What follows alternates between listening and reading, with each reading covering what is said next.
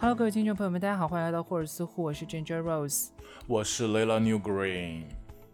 今天我们来聊电影，对，今天我们要聊电影，我们可能后面好几期都要聊电影呢，我们要分开聊。对，就是很哇，好突然的一个开场，没有没有吉米，今天又没有吉米，对，有没有？吉米都要忙疯了，忙忙的每天三点睡，要死了。他们那个死老板，会计师咒骂老板，就只哎，他的身体都还好嘛，就不会有什么。我觉得他是不是会有我要精神异常的感觉啊？都 对啊，多长时间了？快超过一个月了耶！超过一个月，每天都是凌晨，有时有一天晚上我问他要什么东西，两点钟还在回我微信，我的妈呀，吓死了！就请问说有什么工作是可以就一直持续一两个月都很忙的？大家猜一下，尊度假度到底是 还要也是很晚？奇怪，怎么会有这种就是莫名其妙的东西？对，我在想，对，因为你就想说，一般一个公司忙可能也就忙两两三天啊，不对，半个月吧，最多吧。我以前就对啊顶我多觉就得是最半个月、一个月的，啊差不多啦，也有啦，对啊，有啦。他顶多就像你比如说月底啊，月底要忙的话，这种也就是忙那么几天。我以前那种科技公司可能要忙就忙一个月吧，但他这个真的有点离谱，他这个太离谱了，我们就要投诉一下他们公司吧。因为相当于你像我们平时都是就是周日录节目嘛，那他这么多期没有参加，就代表他已经一个多月没有休过周日了对，的意思。一个多月没有休过周日是什么概念，同学们、听众朋友们，就有点奇怪，对，真的，对，应该把那个就是画大饼那集，就是再推给 Jimmy，让他再多听几遍，然后就是那个快跑那个图，你知道现在找工作有多不容易吗？在国内又在裁员了。我今天我今天早上听到我们那个以前的群里面，就是我我的以前的科技公司那个群，又在裁员，还在裁。感那觉你们群里面现在应该也没剩下几个人了吧？哇，我们那个群里面，其实最开始有就基本上我们其实那个小群，那个小群还好，小群一般十二个人。最开始我在的时候，啊妈的，说出来逼一下，都是 BB 公司的人，BB 公司。然后到后弟面弟，自己逼，你这样大家会误解，对，不是哔哩哔哩，然后就是到今年为止，估计只有一个人了，哈，还在那里吗还？在。他是元老，他真的很元老了，他是有股票那种，就是自己不会走的，除非公司裁我，估计要赔他个好几百万那种，都是天哪，好离谱哦！真的很离谱，尊度很离谱、 哦。哎，anyway，我们今天呢，就主题不是这个， 对我们主题不是这个，只是前期是要跟金明那边呼吁一下他们公司，让他们快点就是释放出人力来。对我们本身就是一个呼吁的动作。四五，今天我们要聊什么？什么电影？ So，so，今天我们要聊电影了，今天我们聊那个关于我和鬼成为家人那件事。 So，这个电影是我和 Ginger 在他家看的。是，是我们一起看的，所以我们今天可能就是会提前先跟大家讲一下，会有一些剧透。如果还没有看过这部电影的，嗯，听众听众朋友，们，对，可能觉得说有，因为有些人怕剧透，有些人是喜欢听剧透嘛。如果你是怕剧透的人的话，这集就不要听了，这就到集这边。不是你可以先，你可以让他们先去看完再听啦。也是就是现在，right now，如果还没看的话，你有你有比较 care 就是剧透这件事的话，就关对掉。你对给你三秒钟时间关掉，好，我们等三秒，好了吗？关掉了吗？如果你关掉，你也听不到这一段。神经 病。那个电影，来吧，我们开始聊一下那个电影。对，那个电影，我们先跟大家简介一下那个剧情的梗概吧。嗯，可以，你来。你要你要你要不要来简介一下啊剧情的我梗概？来啊看一下行你的对文字中文表达看一下能你的记忆力，力。还有这对对，我们是哪周看的？上上周了，我的天呐，好久远哦。是应该就他刚上 Netflix，咱们就看了嘛，就当天对不对对对对，当天当天。 ？So，啊，那个剧情讲的其实就是一个警察，然后跟一个死去的 gay 冥婚的一个故事，没了。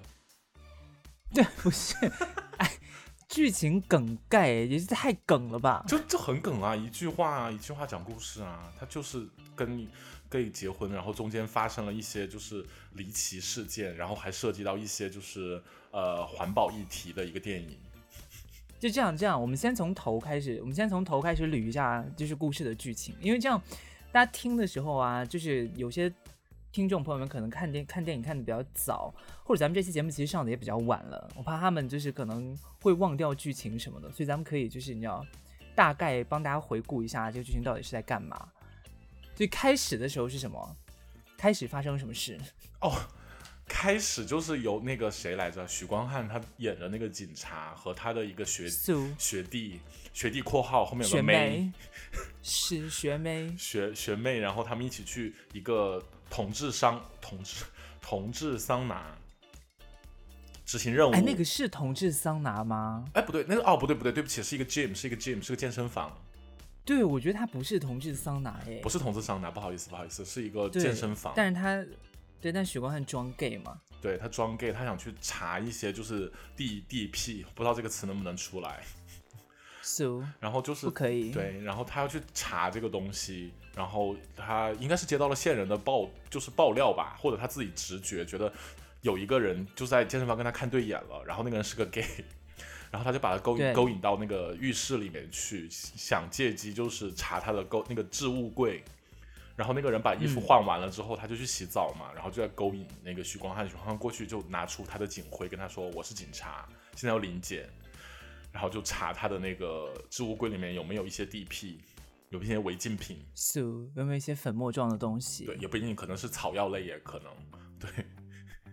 你很了解哦。有有有，就是就国内有这种宣传啦，就是大家要防范一下，不仅有粉末类，还有草药类，大家小心一点。我们这边就是一个禁毒的一个概念， so 对，然后呢，就把那个那个人以为是许光汉要约他，他们两个在浴室里面裸体相见，就是他就骗他就骗同志嘛，对钓鱼执法，钓鱼执法，而且他没有搜查证的，嗯对。但是但好在让他发现，就是真的里面有一些东西。学妹发现的，是学妹发现的，学妹很厉害，啊一开场就发现，学妹很紧张，学妹学妹从头到尾都很厉害。是她紧张中透露着厉害，对她其实我跟你讲，这个女人深不可测。 人家也没有说她是女人，好不好？你 你上来就给人家定性说， 笑死。但是她是一个可爱的学妹啊，学弟，很可爱，很喜欢。我们等一下会讲。对对对，等等一下可以讲一下这个角色。然后呢，就是他就这是其实跟这个整体的故事没有没有相关的一个呃联系吧，只能说引出来许光汉是一个警察的一个身份一个角色。然后，然后他会就是因为因为办案，然后还有对同志群体有一些偏见，所以会就是做一些你知道，，对他一开就是会会衬托他这个角色形象。 homophobia 啊那种的有点儿，对，一个 episode 对，这样他一开始的话就是把他塑造成为一个反同的一个角色，对。所以这个电影就是从这条线开始嘛，就是许光汉一直在追查一个就是，呃案件 DP 的案子。对，，DP 你为什么现在又开始讲？又要逼，好烦 哦。对啊，所以他就一直在追这个案子嘛。然后反正他们警局里面也有一个就是警花小妹妹，对，她是真女孩啦，是警花，就你要也是因为我觉得警花这个角色就是也想也也就是呃蛮精彩的。介绍了一些就是那个怎么讲女性在台湾，尤其像这种就是。呃，比较需求男性气质的这种职场上面遇到的一些问困题境吧，对，对，就是当花被当花瓶啊，然后实力也展现不出来啊这些内容。然后后来他们就发现这个案件其实就是还有后续嘛，暗然后中他们就案去追对，对，嗯，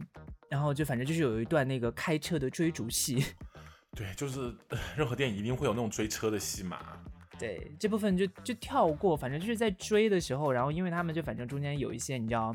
就是问题，然后最后就是嗯，好像是要去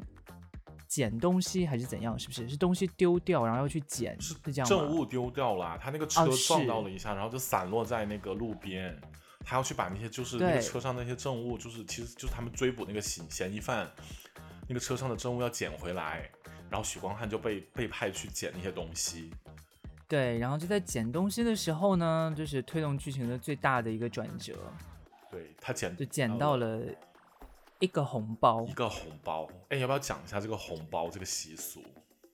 就是大家还是在台湾街上不要乱捡红包。，对，在内在大陆也有吗？大陆有哎、我觉得在那个内地有一些地方它是有这样的风俗的，就是评论区可以给我们留一下，你们那边有没有就是呃一些风俗是，比方是说在我听过的啊、比方说你想把自己的疾病，可能家里有老人病了，然后就把那个中药，就是熬完的中药就倒在路上，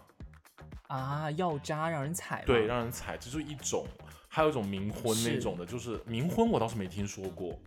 对我也是，因为你知道，像在陕西农村的冥婚，他们是直接去偷尸体冥婚，就是他们那个他们那个冥婚，就是相当于说，嗯。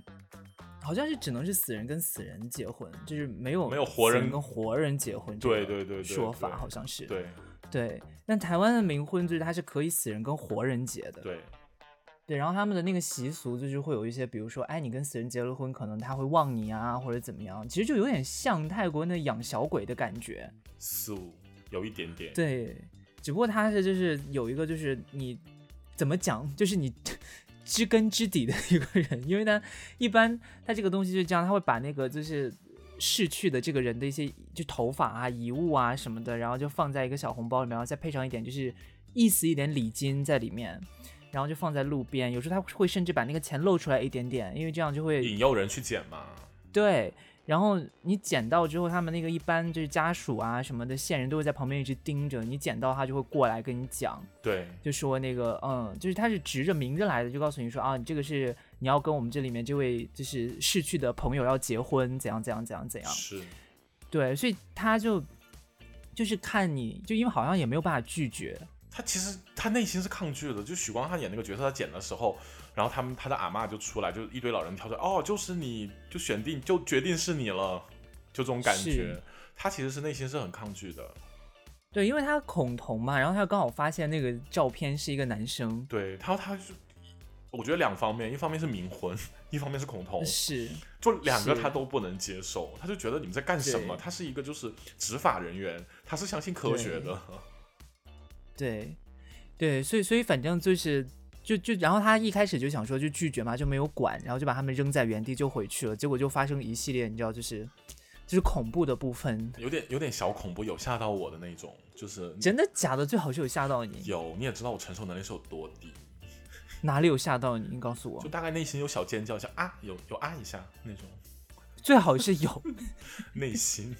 就是反正就是他捡了把那个红包扔掉之后，他也不信嘛，他没理他，他就回家，然后结果就大倒霉。对就大倒霉，洗澡的时候，然后就发现那个那个是谁来着？林柏宏，林对柏宏扮演那个鬼就不断的出现在他家里面，因为他们已经有一某一种联系了嘛，连接已经连没有还没有到，就是他连上了，所以说他跑到家去啊，没有是这哎样，是我他忘先了捡忘他他捡到红包，然后没有要就是要拒绝他结婚嘛，然后之后就就回去，结果回警局之后就发生很多就你知道呃倒霉的事情，然后他有时候甚至还去什么在见到鬼这，但都不是林柏宏扮演那个角色。哦哦哦，然后后来他就想说，那那就是是不是是因为真的就是没有接受这个冥婚，然后就这么衰，所以就想说回去算了算了，跟他们结个婚就把这个事情解决了，就是回家供个牌位，我只要不衰就好了。嗯，然后就去了嘛，对就去庙里面就完成了这场冥婚。就是那一段，你知道半夜结婚的那个队伍，其实还蛮可怕的。 是他们，而且冥婚是在那段晚上哎、对，那段有点恐怖，有一点点。然后一点点一丢丢啦。所以我觉得，如果大家就是看恐怖片比较害怕的话，其实我觉得还好，我都可以就除接了这受一段了，，我都可以对接受，没没有什什么，嗯了它完全不算恐怖片了。对，对，然后，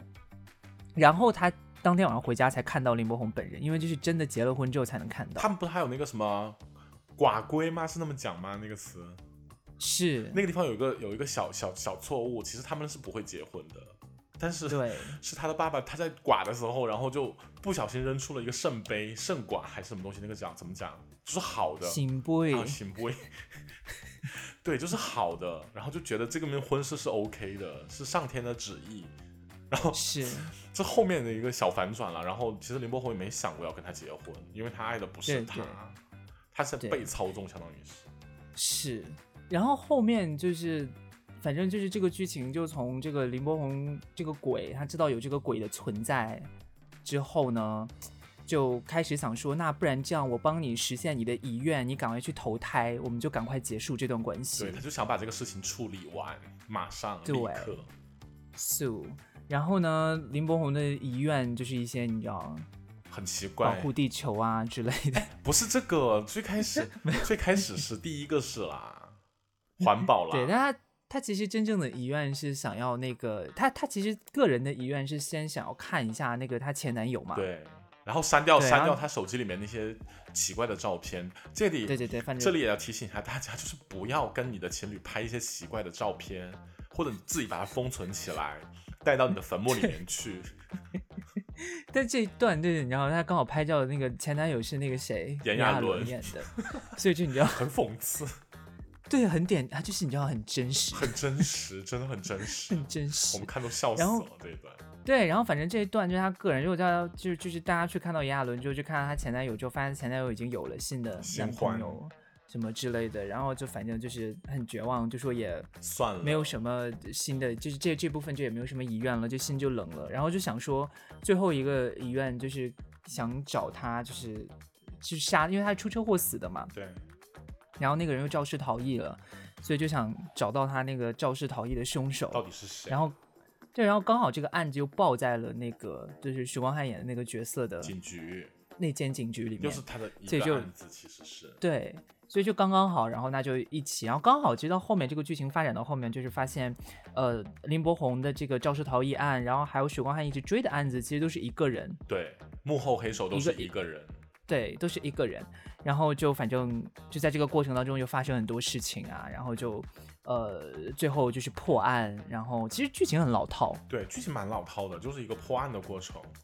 对，就是就是最然后又后破案，然后又就是你知道皆大欢喜这样，对我们是不是有点跳得太快了？还有个小反转呢，就王静演那个角色，我觉得小反转是啦，这个地方我不行，这个地方是我觉得这整个电影最失败的地方。这个女我觉得我们可以等一下，到后面再细细展开，因为其实它剧情大概的简要部分，其实不说这个反转也没什么，因为你这就你知道，这就是我觉得这个反转奇怪的地方，因为其实完有全可没有这可个反无，对转不，对？对，因为它完全不影响整个剧情对，，完全不影响，你不觉得？你看，我们就完全跳过这个反转，剧情照样可以继续啊，也是。对吧？ 对，它它大它大大致的目的跟目标，这剧情整个的那个目的跟进行的最终的结果，就是要破掉这个案子，帮林柏宏你知道伸冤得雪。 就让她让她投胎啦， 赶紧投胎。对，啊，最后就修成是正完果成这件事，最后就是完对成了这件事情。对，对，所以其实没有这个这个转折，可能只算是一个就是支线，不算是一个最最主要的那一部分。主要那一部分其实就是这样。对，然后大家可能觉得这是一个就是你知道很台湾拍那种就是眼红男男电影眼，红。然后对大家就会觉得说，哎，是不是两个人要在一起啊，或者怎么样？就其实完全没有。他们没有在一起，而且对而且我觉得比较奇怪的一点就是，其实你说实话，这个像是那种就是，比方说我们之前看的像什么，呃，台湾拍的《盛夏光年》《孽子》，会有同志的情感纠葛那种的，这里面完全没有啊，有啦，嗯有啊，他跟炎亚纶有的啦，但是那个也不是主线啦，对吧？是就主线上不会存在着就是许光汉和他之间的一个感情上面纠葛，但是许光汉也没有变成 gay 啊，对吧？林对柏宏对也没有对变成直男，反正就是这个样子对，他们就是自己就是自己，对，就是没有那种就是情情爱爱的，直男被掰弯的那种，你知道吗？对，没有直男被掰弯的情节，他可能喂老套但是情可能节有一点点呢，因为你知道这个电影，其实这等一下我也要讲，就是我觉得它可能更像是那种家人的感情，嗯，可以这么理解，我觉得也是，因为没有一些就是比方说。呃，男男之间的爱情或者女女之间的爱情都没有，就同性爱没有没有出现在里面。对对。所以其实这部电影，我就觉得它只是有一个同志角色做主角，但是，嗯，它不是同志爱情片，就没有没有完全没有对对对，更像爱是一情个的就部是分，家人片，家人片什么家庭家庭伦理剧也不是，也也也不算。但是对，在这个剧就很复杂，因为元素太多了。是皆大欢喜的一个剧啦，可以适合成为贺岁片那种的。对，所以我们先剧情反正就差不多是这样。对，然后我觉得我们可以就是先分享一下自己觉得在这个剧里面比较深刻、印象比较深刻的场 景，那那肯定就是学妹那个呀，哪个？学妹最后学妹开 枪哪个啊，你对那个场景印象深刻哦？我对那个场景印象蛮深刻的，就是学妹不敢开枪，然后就是突然一下开枪，那个那个，然后还射等一，下是哪个？因为学妹开过很多次枪最，后啦，把老把老大打死那个地方啦，还蛮准你这的。他们那个开警车去围堵老大的时候，学妹也有开枪啊，而且也很准，她都没有看。啊，对他就是一个歪打正着的一个人，就是有点荒谬。这个里面整体听起来也不太是啊合理。还有一个，是啊还有可能太太正常的角色就是许光汉在里面大露屁股啊，这种东西就是看了之后就觉得，嗯，是对他就是许光汉。 你真的很点头哎！你怎么喜欢这？你这等一下印象深刻哎！这个剧就只给你留下了许光汉的屁股这一个印大家象，去看不都是为还有选哎美，大家去看不都是为了许光汉的屁股吗？也没有啦很。哎，点头去看这个就是啊， 大家都在传呢、你知道那些图在我们群里面传了多少啊？我的妈呀！好离谱、哦真的很。离谱。那那你的你的你的印象深刻的剧情是哪一个？我觉得其实印象深刻的就是场景的话，可能是可能是那个吧，就是 gay bar 的场景吧 。蔡依林吗？就是因为我觉得，我觉得那个 gay bar 场景，就反正至少给我的感觉是，感觉就是直人对 gay bar 的想象。对，是就因为我觉得这个地方其实也是这个剧里面，就这个电影里面不太合理的地方，因为林柏宏那个角色的设定，他一看就不可能是会去 gay bar 的人呐、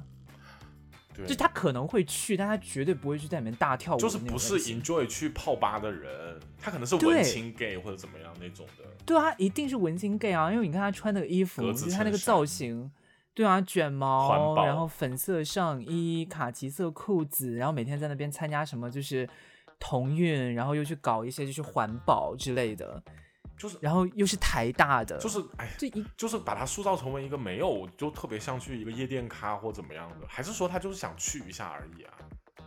但是但是那个镜头就是他回忆他以前在那里面就是大跳舞哦啊是什么的，我就觉得就不太合理。他可能死了没有不太合理，没有衣服换，对也可能只只能这么解释。他可能去会变得很骚，但是他没有衣服换。但是我感觉那一那一段就是有点就是硬要插那个爱无赦的感觉，是蔡依林唱的主题硬曲要啦，是硬要给蔡依林一个你知道出场的机会是的感觉。对，一个是这个，然后还有一个是是家里，就是他跟父亲的那条线，然后还有最后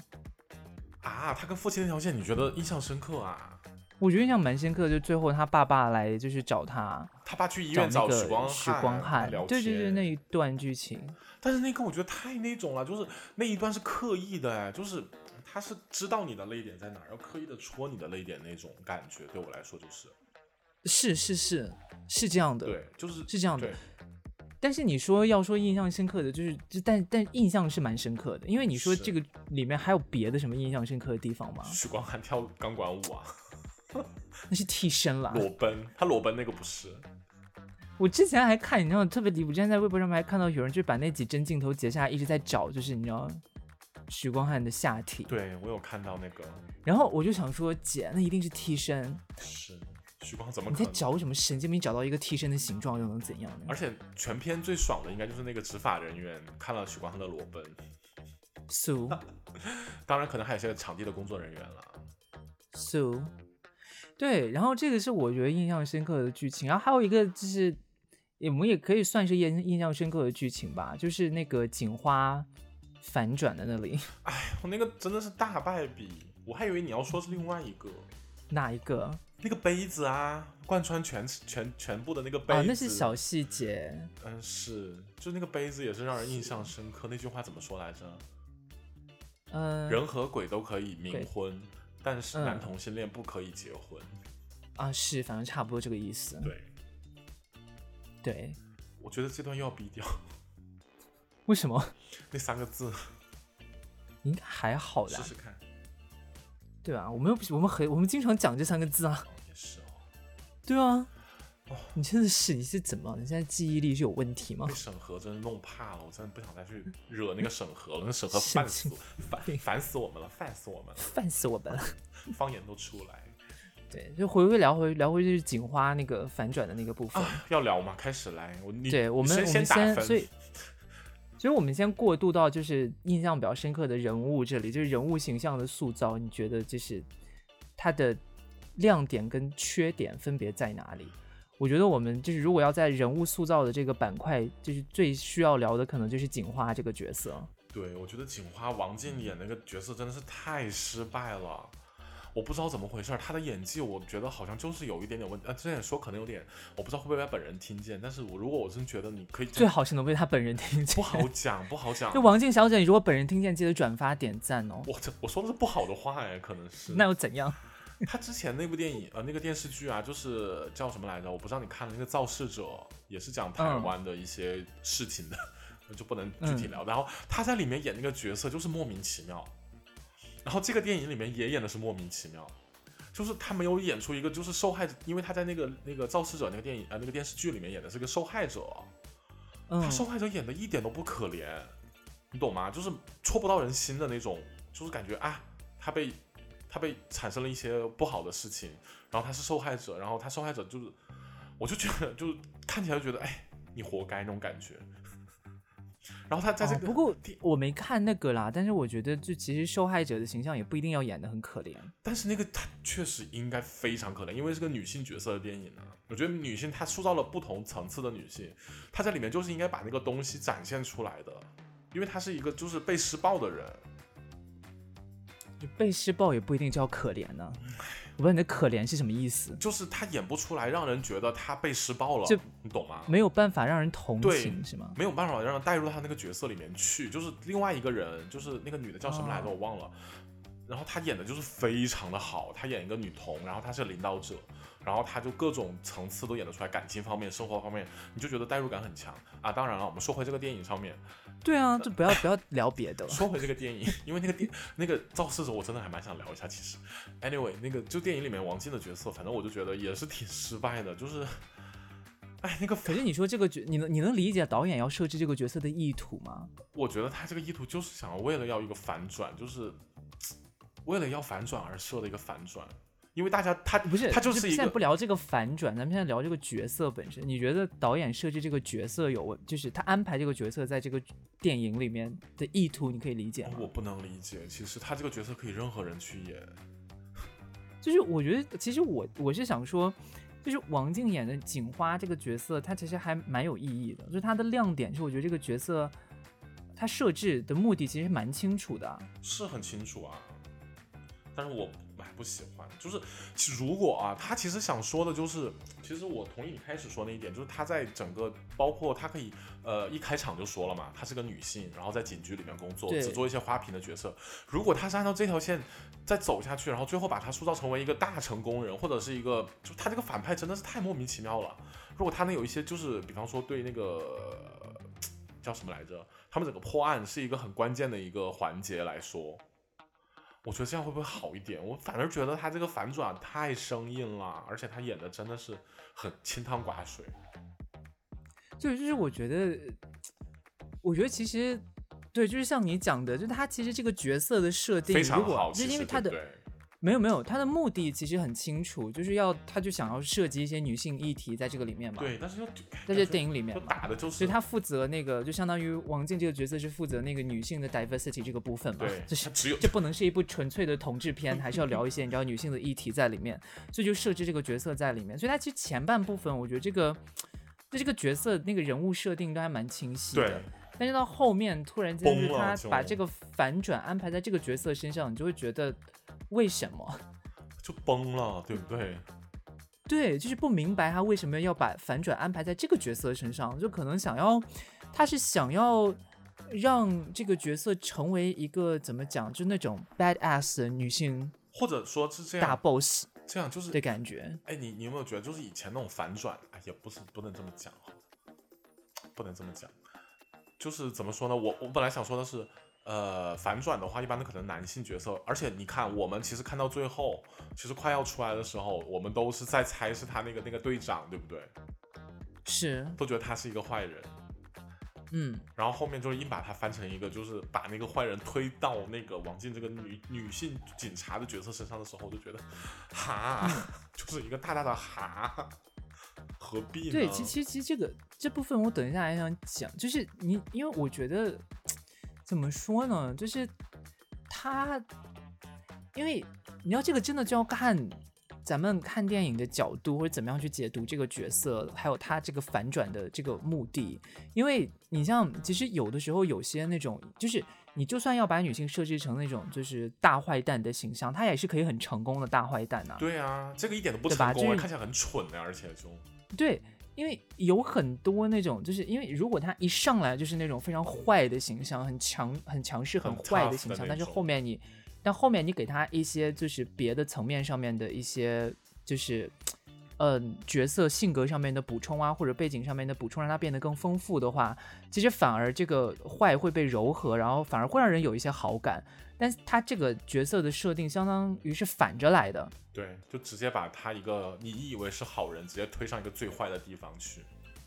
对对对对对，让他变成一个非常坏的人。但这个坏的人呢，他又想，你知道，你能看到他的意图，就是一开始他把这个人设置成一个就是就是你知道很独立，然后很很强势的女性，然后到后面呢，把她反转成一个坏人之后，我倒不是说坏人不好哈，然后他又想把她设置成一个设计成一个就是那种很有坏人魅力的坏女人形而象且，是啊所以有原因变坏，不是无缘无故对变坏，对，所以他就故意在那边又加了一个他变坏的原因。真的也是然后就变成说我就是为了要来复仇，然后怎样对怎样，在这边就是你知道，就是我是为了复仇，然后又去又去进警局啊，然后又怎样，最后变成现在这样，就是我拿着钱就逃走，就只要钱。对，我觉得这个也很荒谬。就是感觉有点烂尾，这个角色其实对可以他可以在，有很多发展的空他间。明明可以把它写得更好一点，我觉得这个角色，哦对，就感觉太粗糙了，这个角色的设置，对，尤其哎是出现到反转那里的时那候你，说这么看起来是不是还是一部 男性角色的电影？ 他是啊，他是的。我就觉得真的挺可惜的，其实可惜。对，可惜。所以除了王静这个人物，还有哪个人物你印象比较深刻啊？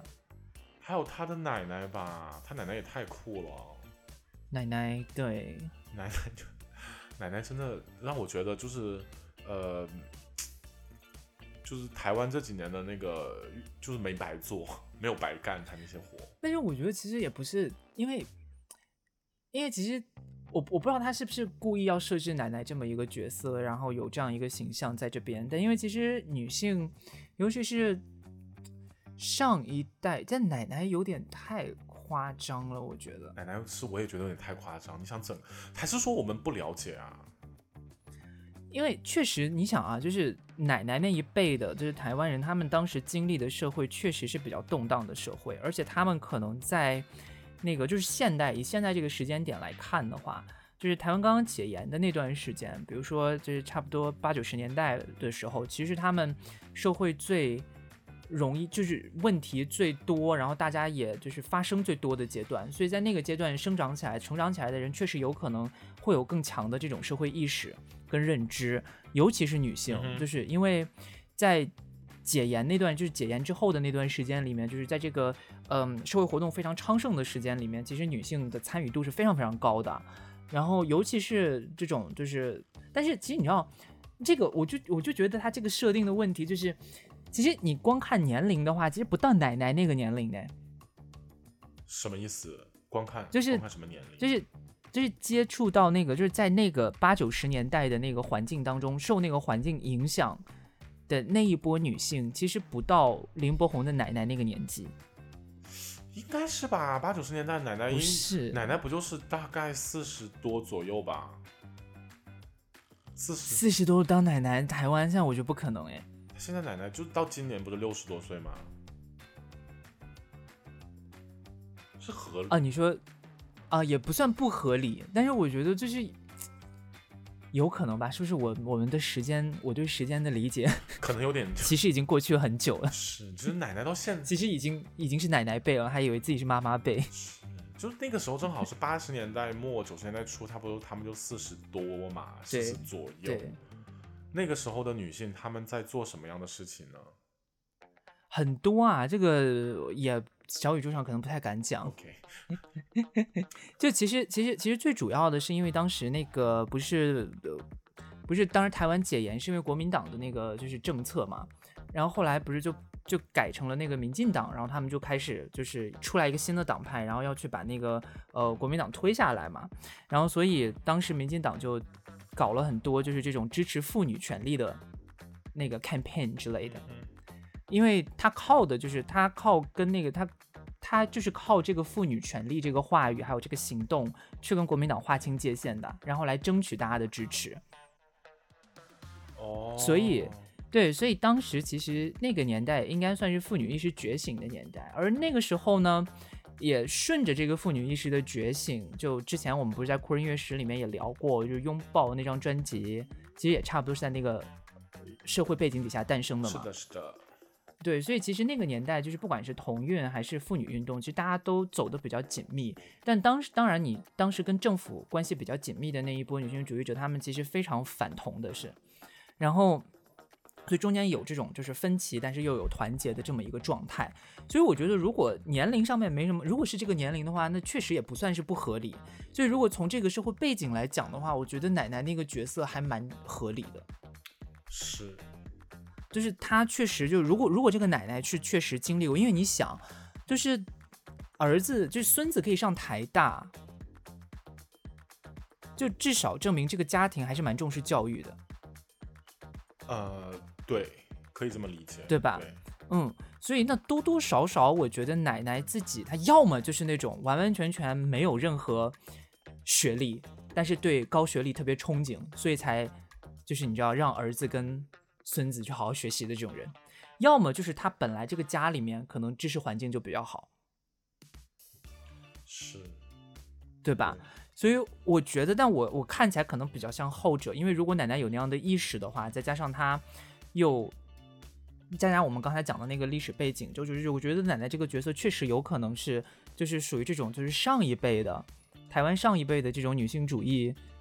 运动当中的参与者对新一辈的性少数群体的支持的这种表现形式，我觉得。但是你不觉得就是他奶奶太过激进了吗？不是激进啊，就是嗯，怎么说？太过自由了。不是自由，就是我觉得他有点 over，自由主义嘛有点 over，你懂吗？就是你首先啊，你知道自己的孙子是 gay 这个事情，我觉得没有问题。然后他承认接受，并且他的孙子死掉之后，他还是想要让他结婚，这个事情就是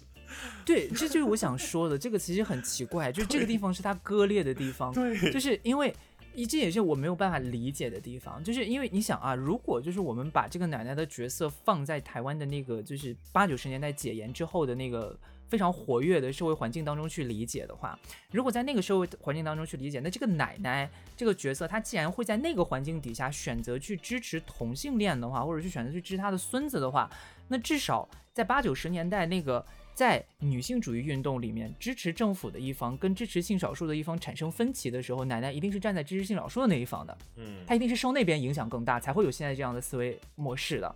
对对吧？对但是呢，但是那一方的人是不可能对于婚姻这件事情啊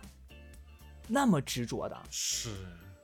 就是当然，因为你知道，如果这个这个很很奇怪，就是你你要看台湾的话，就是台湾这个，等一下我也是想再具体展开，但是先放在这边讲了吧。就是因为结婚这件事情本身，在台湾的同运里面，真的是近几年才变成主流话语的，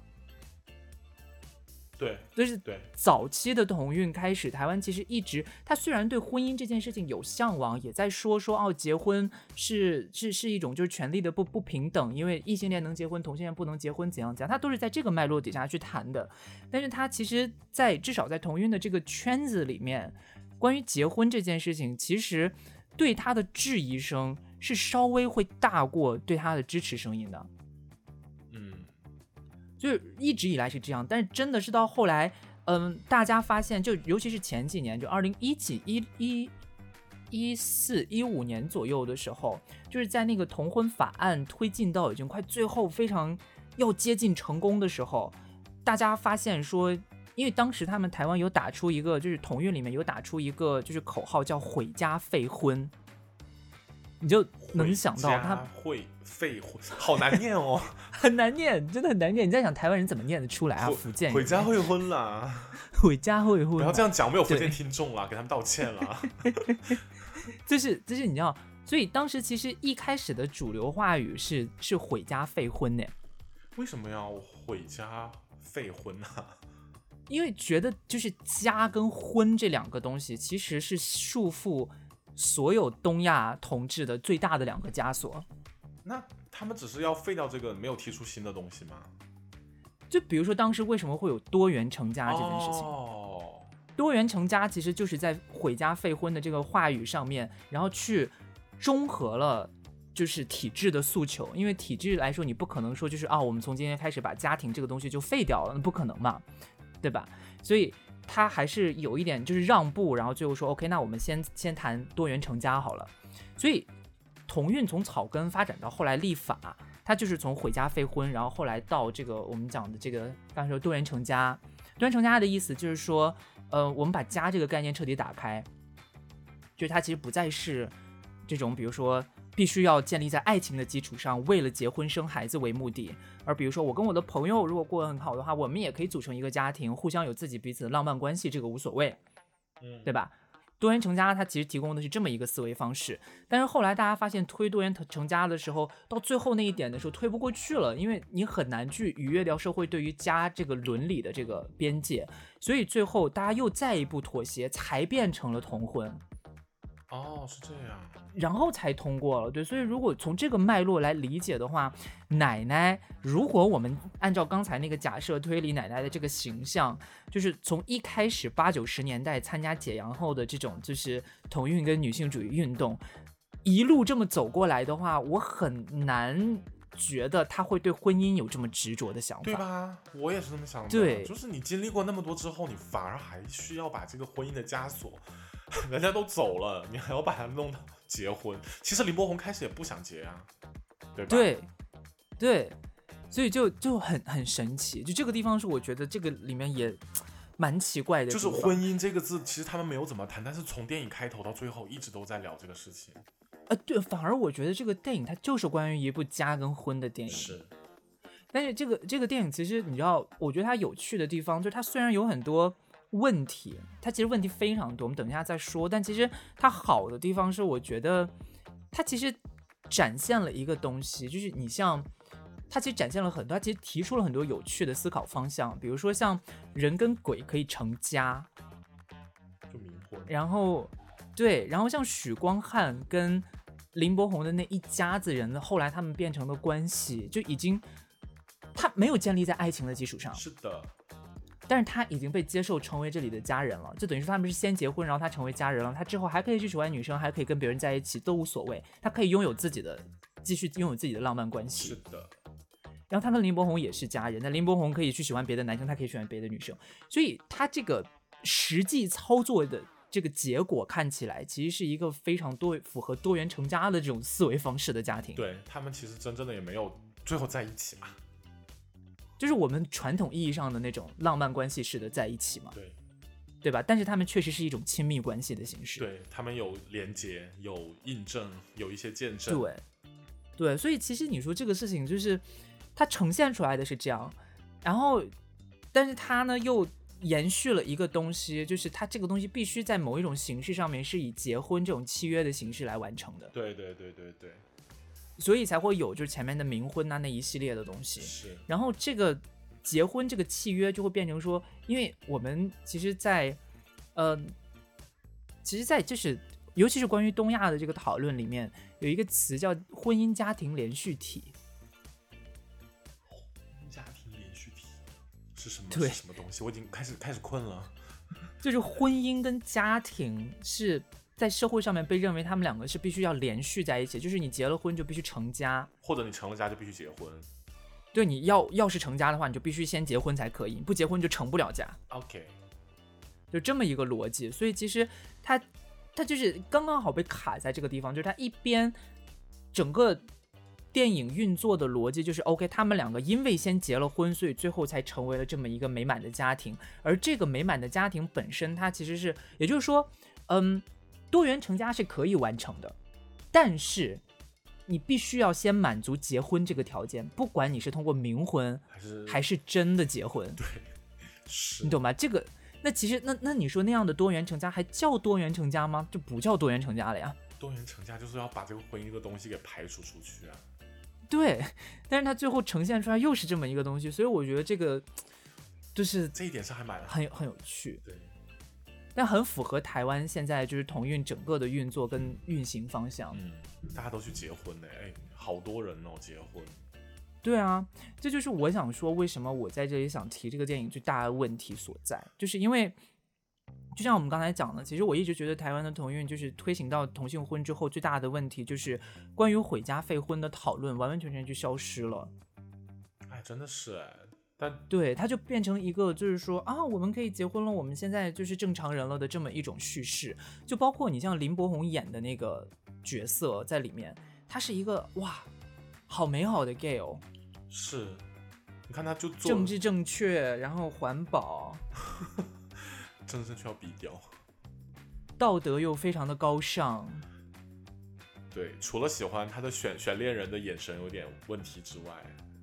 对，剩下都非常好，然后又是高材生。但你看，你有没有发现，就是这个剧里面的那些不好的同性恋们，哪哪一个啊？就是比如说一开头头被那抓种，的那一个，嗯，对吧？嗯嗯然后还有你像那个炎亚纶演的那个嗯，嗯嗯嗯，对吧？就不好的同性恋，就反正就是非常明确的不好。对，所以就是在告诉大家说，哦，你们要做什么样的好的同性恋，而这个好的同性恋就算死了也要结 婚，对吧？不管是不管是我要自己主动出来跟别人结婚，还是被家人说的要去结婚，而且结婚之后一定能幸福，结婚还能升天呢，对啊，结婚结结了婚才能成佛，他要通过结婚的方式来带他，就是你知道去解决他生前的遗愿，满足他的遗愿，最后完成一个美好的，你知道，最夙终愿大对，而且大团圆，对你知道还能还能跟父亲和解。啊还还还让林博，还让许光汉忘了一把，好对多好处哦。对啊，就是死了都要结婚就对了，反正结婚我也是，就没没太懂这里面这个点，因为最开始这个电影那个 trailer 出来的时候，我看 trailer 的时候我就觉得蛮奇怪的，就是我开始还想着以为是恐怖片啊或者怎么样，哈，讲冥婚或者巴拉巴拉巴拉巴拉，没想到是一个就是喜剧片，就是整体就是怎么说呢？你可以把这个冥婚当成是一个闹剧吗？也算，嗯，他有闹剧的闹的成分在里面，毕竟你看他爸就是不小心那一脚踢到那个，如果他爸没踢到那个，不就没成吗？是。对他们可能就结不成，这个电影就 end 了。但但是这个里面，我觉得他就包括他安排爸爸去踢那个那个威，其实也都是有一些，就是我觉得就是有一种，刻嗯，意安排，东亚剧情，就是东亚人在写剧情或者在写故事的时候，里面存在的那种宿命感，是是，就是他东亚东亚的故事特别爱有这种，就是超越所有，就是超越所有一切里面角色人的一个隐形的力量在影响着大家。是，而这个隐形的力量很有可能就是，比如像我们讲的，或者不管是道德束缚啊，还是伦理前提这些东西，哎，他所以，嗯，它就会有这种，你知道，就是我自己就算不愿意，我也要往这个上面走。但是你会发现，就很像大家在跟你讲说，你看你就算不想结婚，你也得结呀，结了婚以后才能幸福呀。然后慢慢结了婚之后，你洗脑自己就觉得自己过得也挺好的。那样，哎，我突然想起来一句话，那前两天我在朋友圈看到的，说什么，呃，如果结婚跟捡钱一样好的话，那谁不愿意去结婚呢？对啊，就是他他的他的设定就是这种，就是就是你看，包括包括咱们现在其实上一辈老一辈的那个呃爸爸妈妈们，他们就是尤其是同志吧的爸爸妈妈们去催大家结婚的时候，的目的都是他他你去问他为什么要结婚，他们都没有任何理由的，对大吧？部真分的就是要结大呀部，分没有啊，还是有，有些人可能会说，啊、你老了没人照顾啊，或者怎么怎么样，呃，你对你老最最多说的就是你老了怎么办？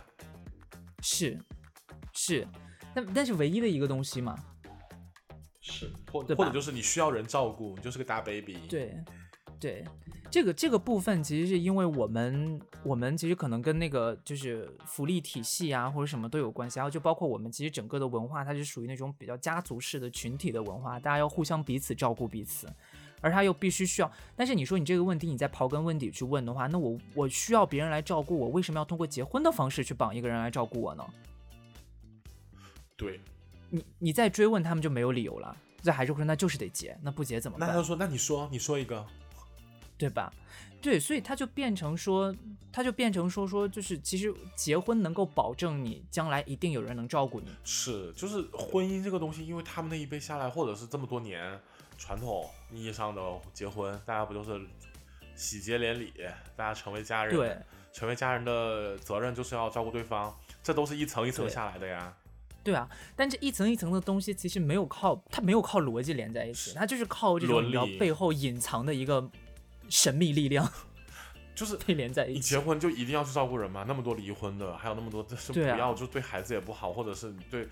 就是家暴的这些，你你怎么去解决？你怎么去避免这件事情？我觉得这对个、啊你没办法，就是单单从结婚就可以解决啊！你一次不行可以结两对啊次啊，会不会这对么啊讲？所以，所以其实你像你像就是电影里面体现爸爸的那一角，其实他背后就是这些东西。我觉得对他就爸是那个角色，我真的是觉得恼火！天哪，我现在真的想，就这样，就太点了，很点，就是他明明很典型的爸爸形象。是吧对他知道，就是东亚的父亲永远说不出口，就是有话永远说不出口那，对对对，不会表达自己的情绪。你可以表达，就是是你你明明知道，就是他其实是看到了那个呃那个那个谁亚亚伦伦出对轨他看到了，他知道这个事情，他反而他其实如果他好心的去劝说他儿子，也不会造成这个悲剧，对不对？对你就说出来啊，他就觉得啊，我不能让你跟那种人结婚，然后这句话中有话，我最烦这种话中有话的事情了。你就要么就直对说好不好？你看看，对，就是东亚的男性气质啊，东亚典型的有毒的男性气质。可是这个男性气质在这个电影里面，最后通过那一场和解戏被完完美美的合理化。这不就是 所有电影都会这个样子吗？去把男性对就角是色合理化这个事情，我真的是觉得受不对了。你有没有发现他合理化了爸爸，然后把那个女警官写的那么荒谬离谱？ 对呀、我觉得还不如这个角色换一下，爸爸理解，奶奶不支持，最后让奶奶来理解。我觉得这个还蛮合理的，对不对？你说奶奶年纪那么大了，但是我觉得奶奶理解这个我可以理解，就是像我刚才讲的，如果放在台湾的背景底下，我觉得啊其实是奶奶应该对，理解我就的。说把这两个角色的那种就是意义互换一下。最开始就奶奶不同意，但爸爸坚持要。你说这样会不会更、啊更更是更更有一些戏剧冲突在里面？我觉得其实就不要爸爸，就妈妈就好了。哎，这个角色里面没有妈呀，对好妈嘞，对他没有妈妈，妈妈的角色也没有出现，就很奇怪，你不觉哎得？妈嘞，对啊，好像去世了是不是？所以所以你有没有发现？因为我后来啊，哦就是也有调查一下这个导演的状况，因为导演本身也是一个就是大直男嘛。对，就是你很奇怪他为什么会要拍这么一部同同志片，所以后来我就发现，其实他这个同志片，他他他这个就直男导演要来拍这部电影，其实他背后他通过这个电影想要表达的是他自己在台湾这个就是可以同婚的社会底下，他作为一个直男，他想要去理解这个群体，想要去融入接近这个群体，但是自己又有一点点你知道小疙瘩，就是不管是小疙瘩，还是他可能就是你要确实就没有理解的非常透，或者那个功课做的不够足，所以才呈现出了这种就是有一点点不伦不类的东西。居然是个直男导演，真的是令人伤心呢、非常令人伤心，而且你看他其实很多东西都非常的刻板，非常点，是，就是很典型的，就是你看，而且包括我觉得他其实就是许光汉这个角色，其实我觉得是导演自己的投射，啊，就是我我会愿意接受同志群体，我会愿意跟你们成为很好的家人，但是你永远掰不弯我的。就因为你像这个电影最大的卖点，就是大家其实都想这是一个 BL 剧，大家都期待许光汉被掰弯，但是他就是不掰。还有还有期待看许光汉裸体了。对，许光汉往那儿就是一摆，就是一个就是男女通吃的一个点了。对，他选他的角也意很思有就是思我觉得他的他的感觉就是这种，你知道，就是直男的身体，同性恋们期待向往直男们的身体，但是这个直男们是你们永远得不到，就看看就好这了。不就是现在的主流 gay 的很多喜欢直男吗？对啊，那而且你看，就像你刚才说的，选角很有趣，就是这里面最正派的，就是不管是这个正派的，就是个先进又解放思想又自由的这个呃直男，就最后被开化的这个直男许光汉，还是林柏宏， 就是这种典型的好 gay 的形象的林柏宏，都是找直男来演的。哎，对，是然后同性恋演的都是那种非常刻板且甚至不好的同性恋形象，比如说炎亚纶， 就是在所有这些角色里面，就是这些卡司里面最大牌的应该是炎亚纶了吧？呃，嗯话题度最高应该是他，就最就是我资说深年的，轻最资深的年轻这些人里面了，就最对最资深的应该就是炎亚纶了吧？而且他自己是个 gay，为什么不让他去演这个 gay 的主角，而给他安排了一个就是跟他自己那么像的人？不过不过幸好，不过幸好他没演主角，他演主角这个片儿都已经快要下架了，估计是上不了抖。是是是是这个意思，就是你知幸道好没有。对，然后包括那个，就像我们刚才讲的那个学妹本，就是那个胖学妹，对，学弟啦，啊，学弟（括号对啊没她也是表现的非常的刻板。哎，但是你觉得你你不觉得很离谱吗？那个角色的设定，就是她是警察，哎，她肯定是警校出来的，或者是对经过训练的他，连枪都一握个不男稳生，生理男生，对，经过了这样的训练，在警局里面工作，结果是那个样子。就是遇事特别慌张，一点都不沉着冷静。我觉得这应该有个 SOP 吧，起码是最基础的吧。你应该知道遇到犯人该怎么办。起码我看那么多的对那种就是警察剧那种 TV，就是那种电视剧。你你是警校出来，你应该也或多或少有一些知识吧？你不能说是随对便安插一个临时工去当警察，这不合理呀、对啊，所以就你不觉得就我就觉得，反正他这个角色安排就真的是让我也挺无语的。对，如果她这个学妹，她是一个就是很干练的警察，或者是她就算是她的性格上面可能比较像学妹，但是她他可能娘一对点，，但是他执法起他来，业务业务很对顺畅，我觉得也合理，对不对？业务顺畅才是最重要的点，这跟性别没有关系啊。对，就就你像哎，女警官的那个业务能力稍微分给你知道对啊学妹一点点都会合理很多。真的是，我就觉得警察局怎么可能会有那样的 人呐、对啊，就你像你像，就如果他这个警察局是。就就是被拍成一个就是哎女警官王静那个角色都可以那么干练的话，为什么这个男警官里面有一个这样的就学妹这样的老人鼠屎存在，？就是从业务上来说，他就是老鼠屎啊。对，而且为什么他还能每次都能去现场？对，就如果他是后勤的话，他这样无所谓，那倒那也就算了，对吧？但他对每次都会去现场，第一线呢，他冲一线的，但是我觉得有还配枪对，这个是不是导演给的一个可能一个小的一个梗？我觉得是不是有在这里面？对，就是他是为了娱乐嘛，对为了就娱是乐让大家看着开心。但是看完觉得但很是揪心。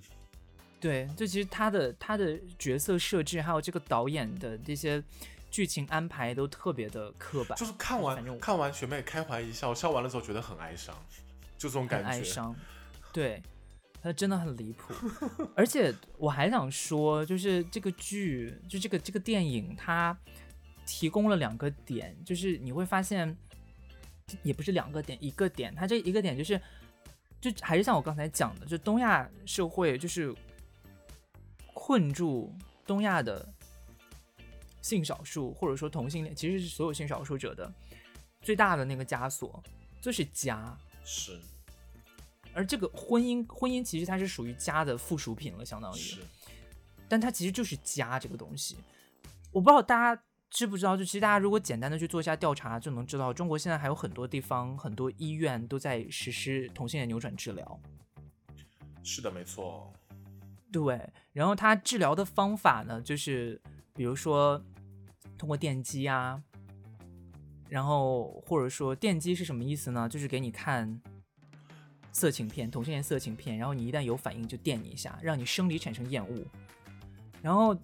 还有一些呢，就比如说像是催吐疗法，然后还有一些新，当然其实现在。现在就是国内的扭转扭转治疗，更多的其实是用心理疗法，就是它会让你在心里面去说服你自己，说我不是同性恋，同性恋不好。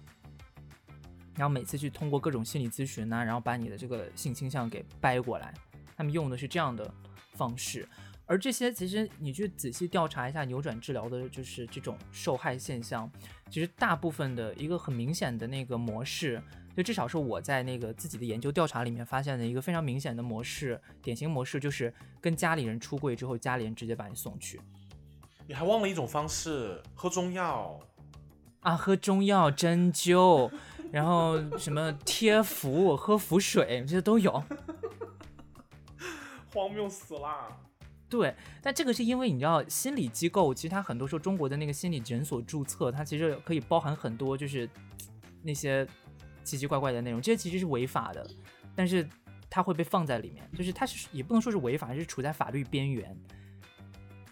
然后他们就反正就会找这些莫名其妙的东西去做，所以你从这个事情里面也能看到，就是其实家在中国的这个文化脉络里面，可以是一个非常非常暴力的结构跟装置，对，就是就它本身就是一个特别暴力的机器。你一旦有一点点想要去离开这个正轨，它会用非常暴力的方式去伤害你。嗯，所以很多时候，你知道之前很早的时候，大家都在讨论说，像我们如果去参考西方的那些就是同性恋运动的模式的话，大家都在做什么，就是出柜啊，勇敢的站出来跟别人讲话呀，就告诉大家我们是同性恋，我们在这里啊什么之类的。他们之前很多人说这个其实不适合中国嘛，就说他们的理由是因为你看中国其实跟加冕人就是去呃出柜的话会危险啊，怎么样？就是其实你也很难说出口，让家里人接受不了什么的。这一点我是认同的，嗯哼，但是我觉得在这里要讨论的不是说要要不要出柜或者要怎么出柜这个问题，而要讨论的是我们到底要怎么样才能真的完成回家废婚这件事情。嗯，因为这里要毁的家不是那个，就不是要毁掉你父母跟你的关系，而是要毁掉作为暴力装置的家。就是什么时候我们的家才不会用爱的名义来绑架我们，来伤害我们？是的，要解决的应该是这个问题，而不是那些就是你知道，哎呀，要怎么出柜，要不要出柜，这些根本就不重要。真的，我觉得相当于一个是一个底线。如果你知道你的安全底线在哪里之后，你就怎么做，其实在不违法情况下啊，都是合理的，或者是安全的，对你自己来说。对，但你要，其实我们的很多教育里面就在告诉我们说，家是最安全的地方。嗯，你在外面遇到什么危险，你只要回家就都能好了。但是结果大部呢？分是，啊对，对啊，就是你回到家，你像你知道有很多很很血淋淋的案例哦。因为之前我听过一个案例，就是说她有一天在家里面自己卧室床上躺着，一个跨性别女生在卧室床上躺着，然后直接就进来两个人，就是从外面然后呢？不认识的人，就说我们是警察，跟我们走。为什么？但其实那两个人根本就不是警察，直接就把她带走了，哎然后直接带到另外一个城市。哎，就直接上车带到另外一个城市，然后进去之后，他才发现那是一个就是网瘾学校，哦，父母报名的，对，父母报名让他进去，然后要就是改掉他的性别认同，妈呀，真可怕。就你想，就是这个安全空间，如果没有人给你开门，怎么可能会有两个人突然间进来到你卧室里面来？真的是，就是有时候你在家里面，甚至你会觉得说我卧室门关上，OK，这就是我最安全的地方，但其实根本就不是，记得要反锁门啦。 是大家还是要注意安全，真的。对， 对，这真的很可怕。所以你就想说，就是在家可以成为这么暴力的装置的前提下，我们再去看这部电影，就营造出来的那个，就是就算死了也要结婚成家的这个更惨哎、更哀这伤。个这个主题跟主张，你就觉得说 这在干什么？有事吗？到最后怎么会变成这个样子？我们俩聊成这个样子，哎呀，这很离谱，因为我本来就觉得，我看完这电影我就这样想的，我就觉得很离谱。我是听完了之后会觉得离，其实我觉得有一点离谱，是因为就是你刚才我开始说那些，但是听完了之后整个觉得啊更加离谱，就你死了都逃不过结婚的宿命。对，但是你得，你还得是那种，就是就是，反正你得特别幸运，然后有你像奶奶那样的奶奶，然后像爸爸那样，就是最后他其实一开始这个爸爸就是一个好爸爸，哎他一开始就是理解的，是他从来是没有是你知道是怀疑过这件事情，是从来没有认真的觉得孩子不 对，对，只是因为他看了他自己的表达有问题，东对亚式，父然后亲结了婚，虽然没有爱情，也不会遇到一个家暴男，是这男的就算没有爱情，也能就是帮他到底。是，哇，那得多幸运呢、而且只有像林柏宏那样，你要上了台大搞环保的这种好 gay 才可以。 普通 gay 不可以哦，普通 gay 不可以，普通 gay 可能就是就开就是头你那们种。在那个健身房，你知道健身的时候小心被钓鱼执法。真的，这也蛮离谱的。我觉得大家都是普通人，就不应该这种，哎也不是不应该，就是算了，这可能是角色设定吧。我只是觉得普通人是占大多数的，普通人需要有普通的生活，不需要区别对待，对不需要任何的 tag 怎么样，我就是普通人是类。但是角色设定就是，我们就回归电影嘛，嗯嗯嗯角色设定就能体现导演对种这这件事情的看法。，对你，你所以我就觉得你就是也 well 真的是 well educated，终于说出那个词了。对，我就想，哎，导演就是读点书，然后还有就是，我觉得里面就包括音乐的设置，你你真的很难，哎，哎这都什么年代了啊？怎么可能还全全篇蔡依林啊？有事吗？这个人是真的，这导演是真的觉得只要寄出蔡依林，同性恋们就会嗨他吗？可能只邀请到蔡依林了、你因为预算有限啊，他不可能同时邀请蔡依林、张惠妹或者是什么人呐、有可能就是这你方不会面嘛。不过确实也是，就是寄出蔡依林，大部分同性恋会嗨，我买单呐、我买单呐、啊含量有点太高了吧？这也太点了吧？可能就是就像我刚刚说那个原因呢、他没钱了呀，请不到别的了，就够蔡依林一个人了。但我觉得蔡依林也不不便宜哦。所以说啊，他把预算都花到最值钱的地方，他怎么捞得回来？不然他拍电影做公益吗？他是赚钱呢、反正就也挺，因为你想，就是如果你作为一个 gay 的话，就是我们作为你，你作为一个 gay 的 话，我们也不能就是，你就很不希望一直被挂在蔡依林，就是一说你就是蔡依林这种，就是超级刻板的这种是，就是比方说，再确认。就是怎么说呢？就是比方说，呃，你跟不认识聊天，一说，哎，你听蔡依，你听谁的歌？我说蔡依林，然后他就说，哎，你是 gay，就这种，对不对？对，就是一个连接，蔡依林就等于 gay。而且而且二零二三年了，还在放《爱无赦》，有事吗？可能新的歌没有版权，或者更贵。爱无赦是不要有版可权能，我只能这么想。有可能，嗯。哎，但是但是他还不是蔡依林，还不是给他唱一首新歌哦，是哦，但是爱无赦这个歌不是在那个就是同运上面都会一直放的啊。是的，是的，就是因为你知道，它就非常符合台湾的主旋律统运，就是最近几年的主旋律统运，就是我刚才说的，最后被被阉割、阉割、阉割到最后妥协到就是要结婚的这种，就只要结婚就好了的这种统运的主旋律，因为爱无赦就是被用在这个话题底下的，是，对，就是因为就是你知道，所有爱都一样嘛，什么天下大同之类的，对就是类似这种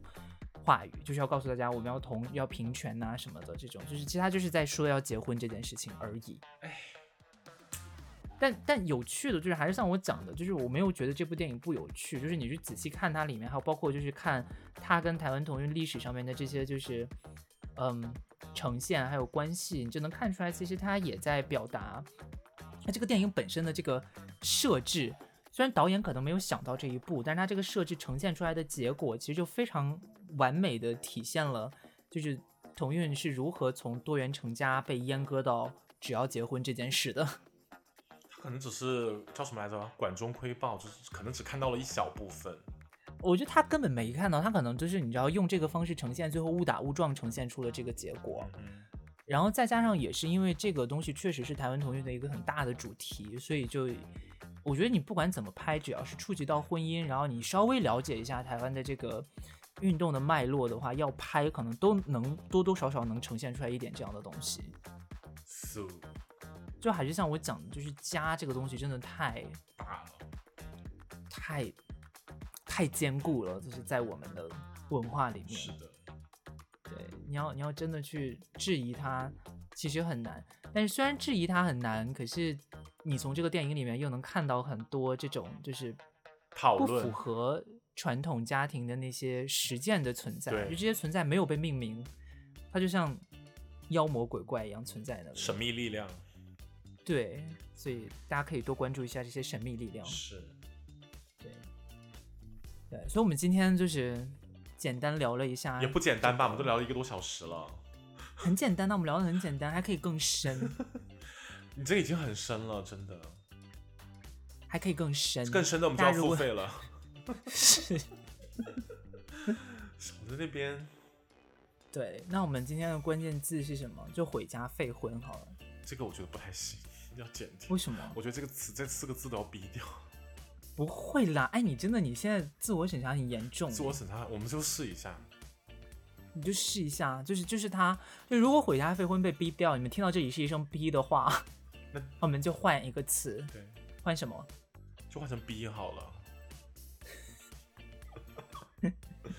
对，你们听到什么就答什么，对，听到什么好吧打什么。对。素好好，那我们今天就是这样。 ，OK，你最后你最后最后要给大家一首《爱无赦》吗？我不要，我不会放那首歌的，求求了，放开头。你还真要放哦，你最好要放，我跟你讲，一会儿收版权，一会儿要收版权费的，不要乱放。真的素，最后我们要给大家来一首歌，什么歌？嗯，那那个陈绮贞的《躺在你的衣柜》 OK，那我们就这。是这样 Q 的吗？导演刚是这样 Q 的吗？导演刚才是这样 Q 的，就画圈圈， OK，画圈圈。好，好好好好也，献给我们的吉米，对，献给我们的吉米。这首歌其实有点恐怖哎，就是跟这个我们的主题合在一起啊。吓死。 OK， OK，好，那就这样，谢谢大家的收听，我们下期聊 Barbie。先不要说出来。如果一切顺利的话， 如果吉米顺利的话，如果大家都有空的话，对，是 Barbie，是，希望大家期待一下。 Yeah，下期见。 OK，那就这样，拜拜，我是 Ginger Rose，是 Lelani Green，拜。拜。